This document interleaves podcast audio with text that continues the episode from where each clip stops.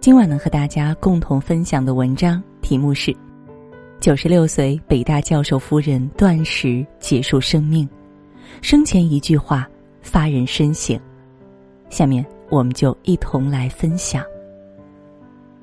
陈思扣老师，北京幺零幺中学教师，著名教授赵宝旭的夫人。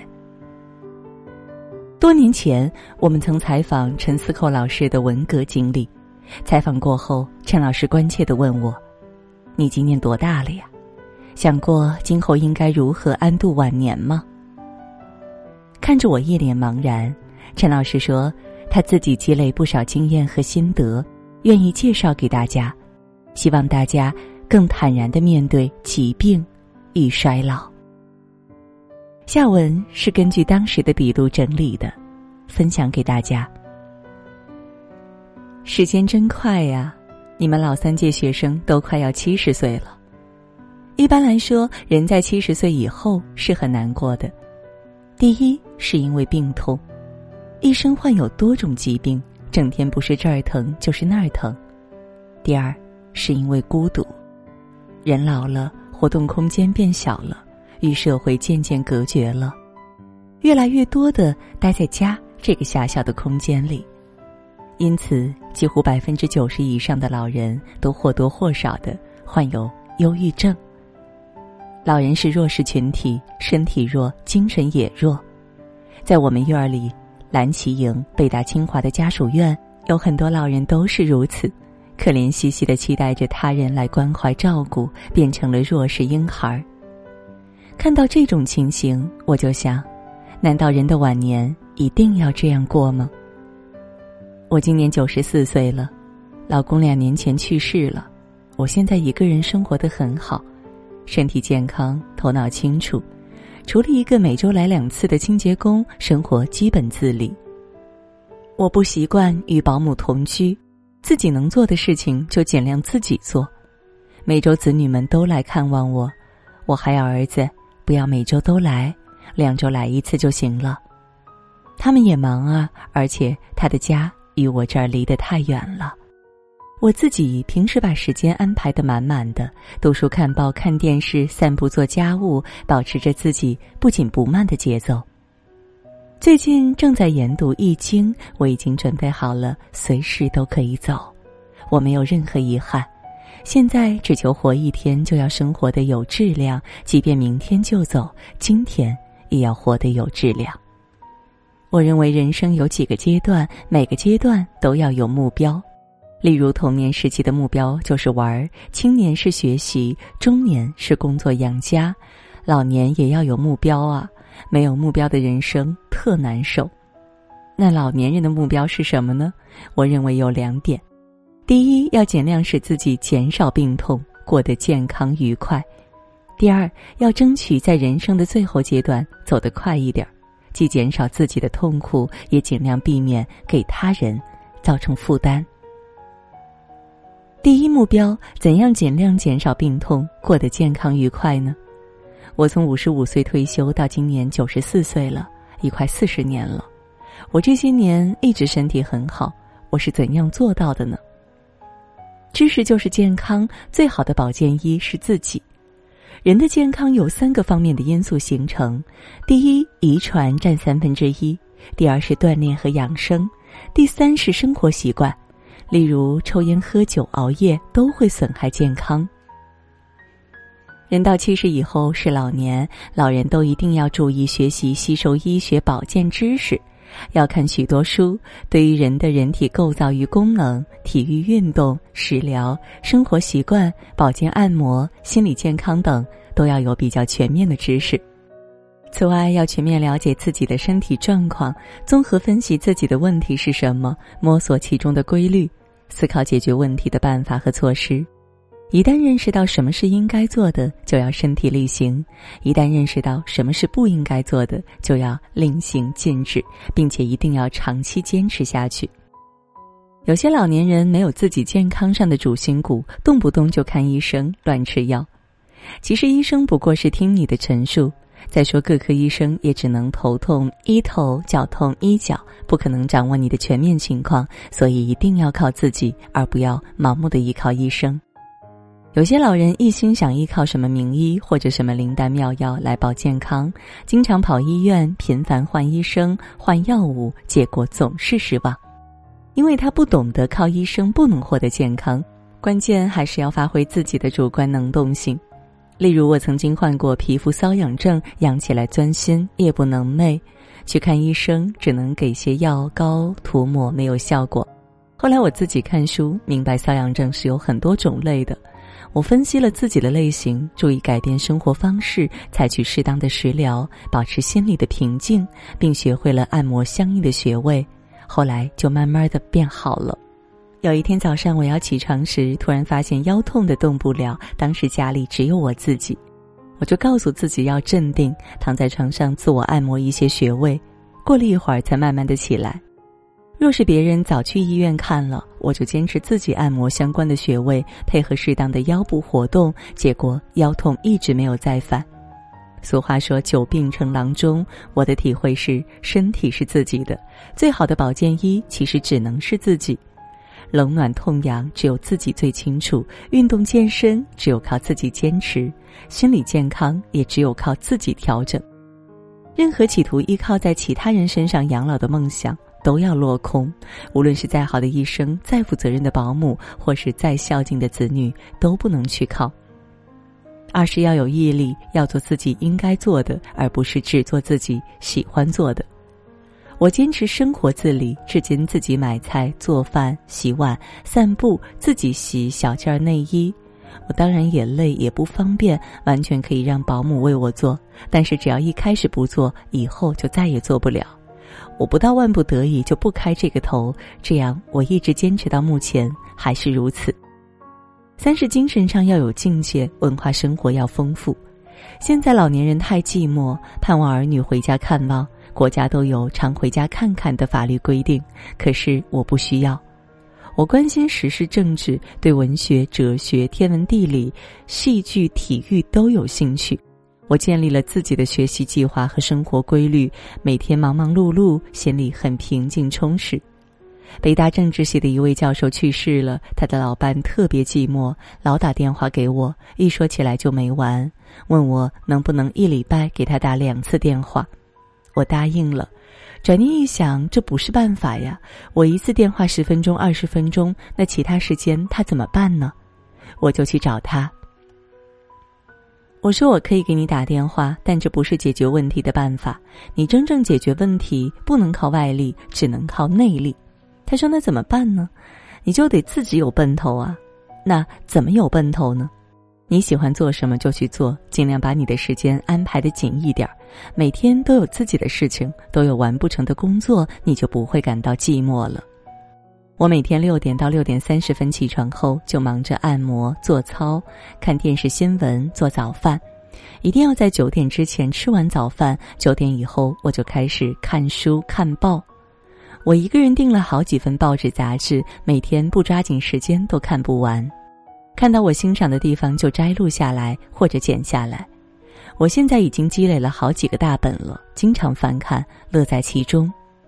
我还爱看电视剧，看到难过处就跟着放声哭，高兴处就放声笑。有时还想不通编剧为什么这么处理，自己就琢磨：要是我做编剧，我就怎么处理。我现在还在研读《易经》，心得也记下了一本。你看，我平时有这么多事情要做，这么多新知识要学，哪里有时间去寂寞呢？此外，我还有个办法，就是家里不要太寂静，要经常开着电视，就好像总有人与你说话，向你唱歌，你就不会感到孤独。我有三个孩子，每周都会来看我。我儿子离我挺远，我不希望他每周都来，就对我女儿说：“你跟你哥哥说一下，不用每周都来，打个电话问问就行了。”他后来就两个礼拜回来一次。我平时过得很充实愉快。不希望别人来干扰我。老年人要热爱生活，关心时事，心胸开阔，心情舒畅，这样遇到疾病就能顶得住。第二目标，要争取在人生的最后阶段走得快一点儿。既减少自己的痛苦，也尽量避免给他人造成的负担。人人都希望晚年走得快一些，但死生有命，这也可以事在人为吗？我认为，要想走得快一点儿，首先要做好走的思想准备，该走的时候干干脆脆，无牵无挂，了无遗憾。我来告诉你我的体会：一是不怕死。其实无论多大年纪都会怕死，死亡总是令人恐惧的，怕临死前的病痛，怕与亲人诀别时的撕心裂肺，谁不怕呀？可是怕又有什么用呢？这是自然规律，只能坦然的面对呀。从七十岁时我就想，人活七十古来稀，何况还有许多偶然的因素。黄泉路上无长幼，所以活一天就赚一天。人的生命分为数量和质量，我不在乎数量，而看重质量。只要每天的生活都有质量，什么时候走就顺其自然。不怕死，就必须拥有自己独立的精神世界，可以超越死亡，享受生期。这个问题解决的好，就活得自在，活得痛快；解决不好，就终日惶惶不安。我现在就活得很痛快，好多知识学不完的，我从来也不寂寞。我不喜欢跟街坊邻里的老太太们聊家长里短的事，我觉得不如看电视能得到许多新鲜的知识。我爱看足球、网球、台球，我是丁俊晖的粉丝。对于国际上的一些新闻，我也很关注，这样我心情很舒畅，对疾病就能顶住。我前年尿血，在三院检查，发现我左肾上有个肿瘤，可能是癌症。医生和家属都主张要做手术切除，我不同意。我说我已经九十二岁了，我将来走不一定是因为这个肿瘤，即便是这个原因，动了手术后又会出现其他病，那何必呢？我就思量，癌症喜欢什么？他喜欢酸性的东西，不喜欢碱性的东西。我就不吃酸性的大鱼大肉，饿死他。而多吃蔬菜水果，还吃抗癌食品，例如蘑菇、西兰花等。两年来没有任何感觉。现在我干脆就不去检查了，也不管它变大了还是小了，爱怎样怎样。已经两年了，我一直与癌症和平共处。现在既没有什么感觉，也没有精神负担，每天都生活的很充实，很有质量。任何事情只要想得开，就会战胜它。当然，如果真的将来癌症发作的话，后期会很疼，我就留一笔钱打止痛针。我对女儿说：“将来我昏迷了就不用打了，没有知觉了还打它干嘛？走人就完了嘛。中国人连死都不怕，还怕什么呢？精神上只有达到一定境界，才能超越生死，超越了生死，才能放下生死，轻松享受有限的生期。我现在一个人生活，儿女说还是找个保姆陪住吧，否则万一哪天犯了病都没有人知道。我说犯了病又怎样？无非是拉到医院抢救呗，抢救过来又怎样？”还不是不死不活的拖着，人的寿数到了就要顺其自然，犯了病还抢救他干嘛呀？身体功能衰竭了，无疾而终，顺其自然，这是福气呀！你说是不是？古人说：“民不畏死，奈何以死惧之？”老来不怕死，就活得轻松，生活质量就高了。我就是怀着这种心态，一天一天活过来的。事实证明，越是不怕死，就越是死不了。我现在已经九十四岁了，而中国人的平均寿命是七十二岁。我已经感到自己赚的已经太多了。二是不爱钱，许多老人越是到了晚年，越是锱铢必较，把钱扣得紧紧的。他们真是没想明白啊！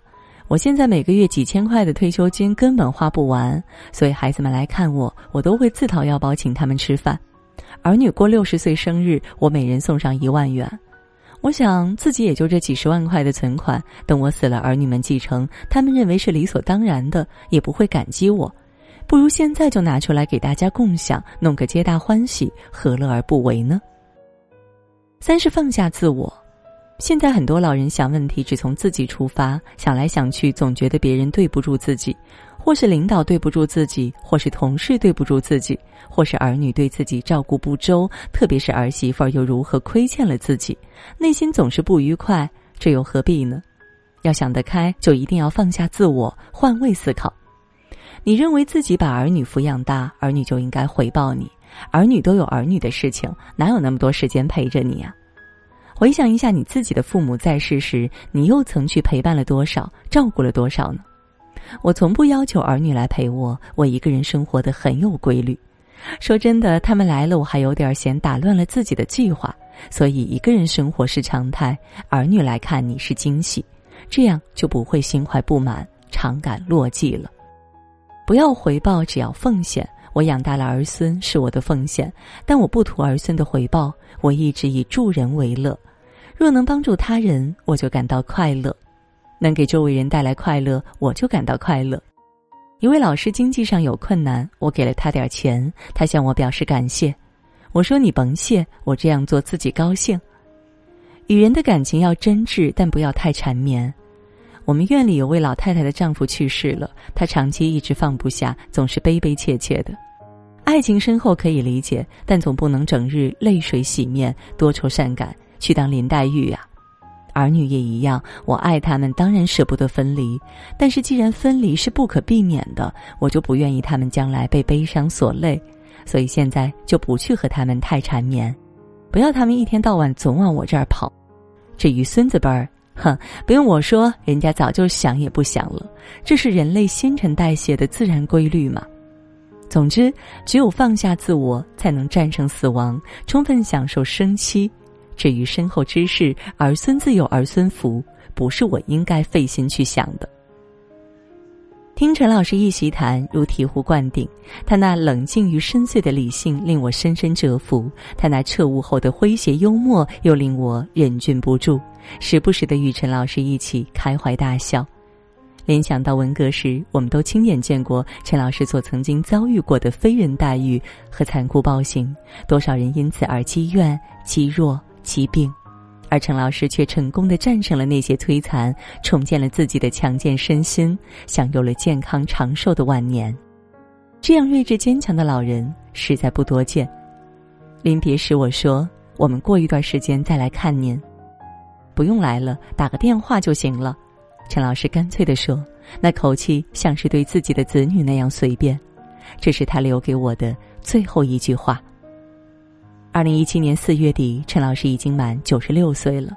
这时，各种疾病接踵而来，先是肾癌发作，伴随而来的尿毒症、贫血性腔梗，加上中间一次跌伤和小中风，身体脏器衰竭的很快。起初生活还能坚持自理，终于在九月份两腿发僵。浑身难受，躺在床上不能下地了。子女们都竭力动员他去医院住院，可是陈老师一直坚持不去医院就诊。他没有吃药，也没有注射和打点滴，只是坚持自己按摩和做一些腿部练习，希望还能下地步行。女儿也为他问遍了家庭的医生朋友，他们都很坦诚的说：这么大年纪了，恐怕病情是不可逆了。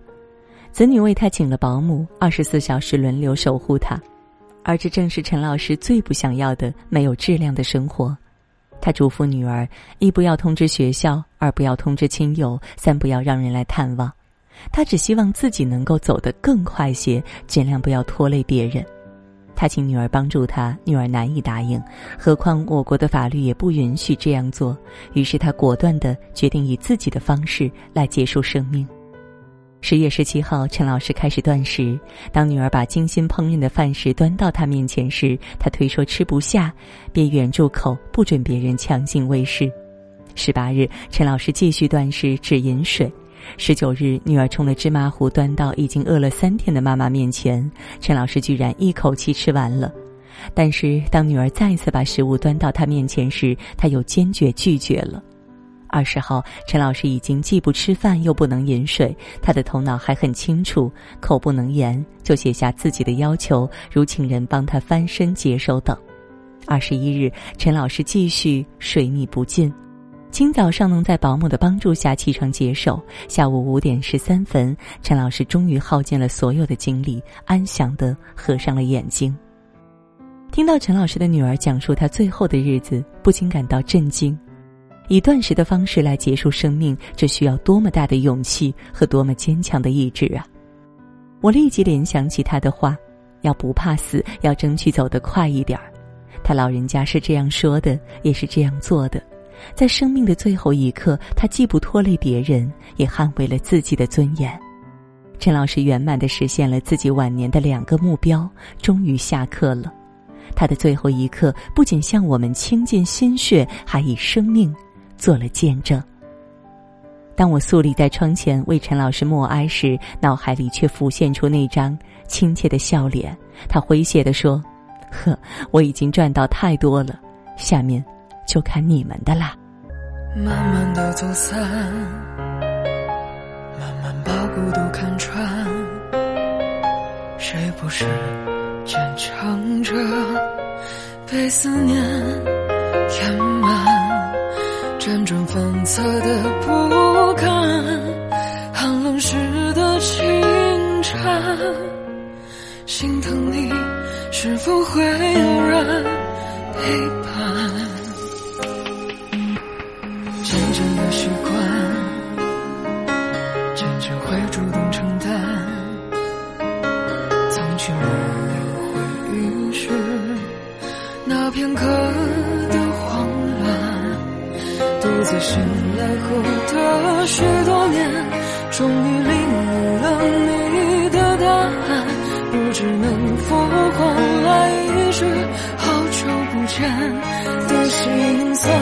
秋天的风，它不。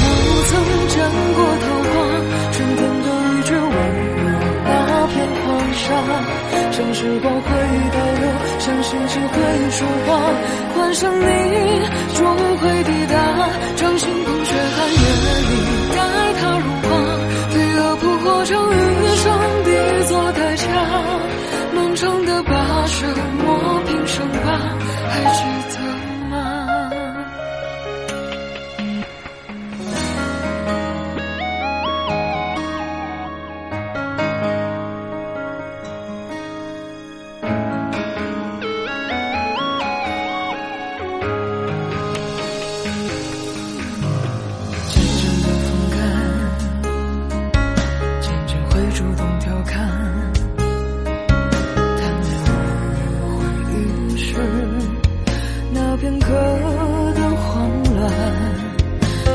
醒来后的许多年，终于领悟了你的答案。